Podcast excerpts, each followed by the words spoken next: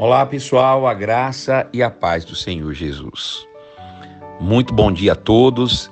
Eu espero mesmo nessa manhã encontrá-los desfrutando de uma paz inexplicável, né?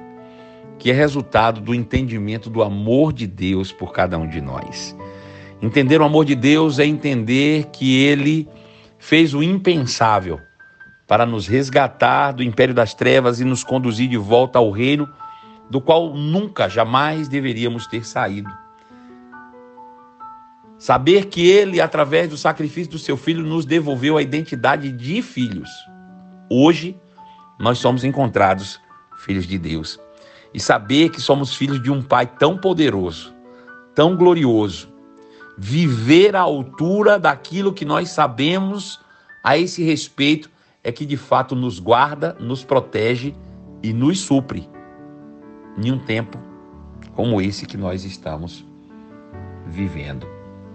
Iniciamos hoje esse novo projeto e ele de fato visa o fortalecimento né, de cada filho de Deus por meio do conhecimento, da meditação, da prática, da palavra da fé que nos edifica.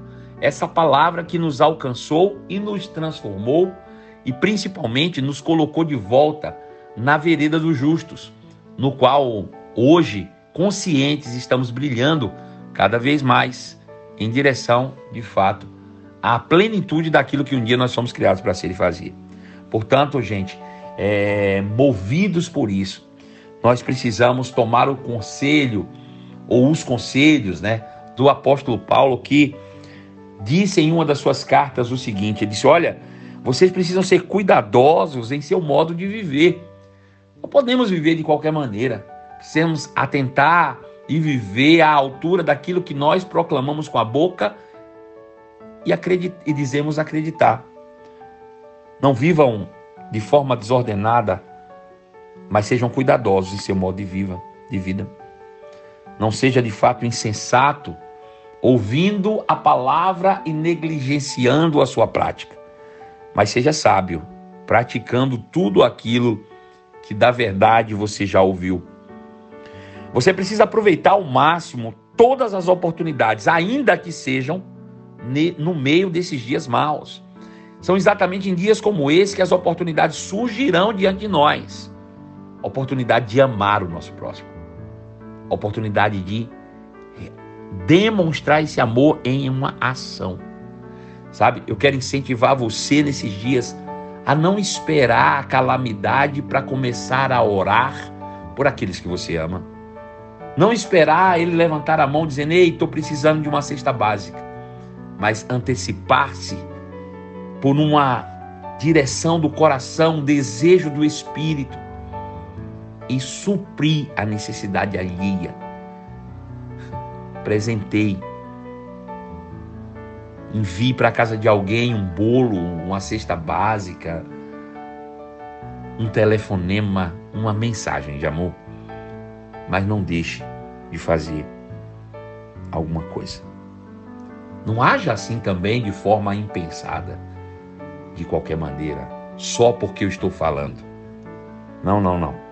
Procure compreender qual é a vontade do Senhor. Para isso, é importante você não viver embriagado daquilo que o mundo tem te oferecido, das informações que o mundo tem trazido até você. Não se permita ser embriagado por aquilo que o mal tem feito na terra. Ao contrário. Essas ações elas podem te levar a um completo descontrole.